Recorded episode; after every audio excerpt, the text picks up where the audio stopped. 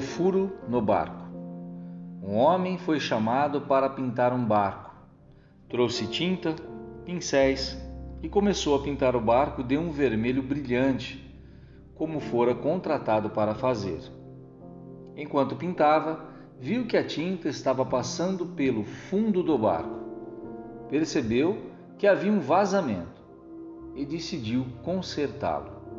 Quando terminou a pintura, recebeu seu dinheiro e se foi.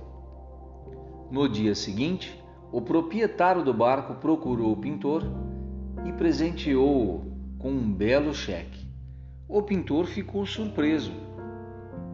O senhor já me pagou pela pintura do barco, disse ele. Mas isto não é pelo trabalho de pintura. É por ter consertado o vazamento do barco. Ah, mas foi um serviço tão pequeno.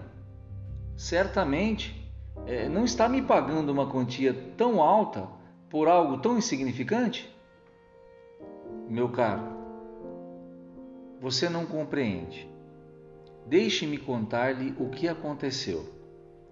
Quando pedi a você que pintasse o barco, esqueci de mencionar o vazamento.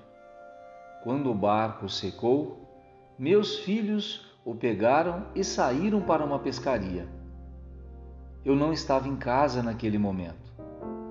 Quando voltei e notei que haviam saído com o barco, fiquei desesperado pois me lembrei que o barco tinha um furo.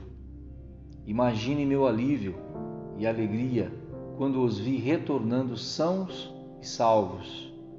Então, examinei o barco e constatei que você o havia consertado. Percebe agora o que fez? Salvou a vida de meus filhos. Não tem dinheiro suficiente que pague a sua pequena boa ação não importa para quem, quando ou de que maneira, mas ajude, ampare, escute com atenção e carinho e conserte todos os vazamentos que perceber, pois nunca sabemos quando estão precisando de nós ou quando Deus nos reserva a agradável surpresa de ser útil e importante para alguém.